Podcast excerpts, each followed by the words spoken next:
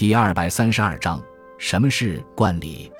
冠礼是中国古代在男子二十岁时对其施行的成年礼，属于家礼的一种。古人认为，一个男子在二十岁时正式摆脱统治，进入成年人行列，对其进行冠礼，是提醒他以后便要担负起一个成年人的责任，言谈举止也要遵循社会的种种规范。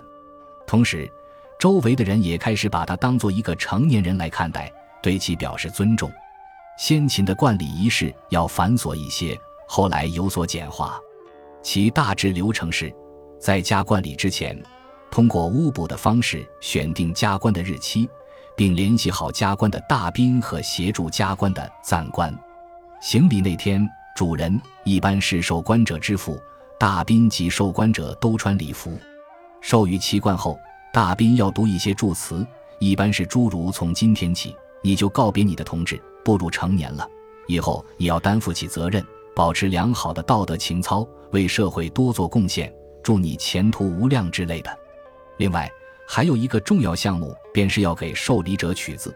之后，除父母与老师可以称呼其名外，其他人都要称呼其字。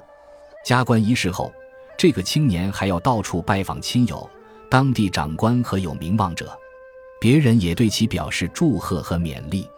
追溯起源，成年礼仪是源自原始社会，至先秦时形成这种冠礼的形式，并成为六礼：冠、婚、丧、祭、享、相见、之首。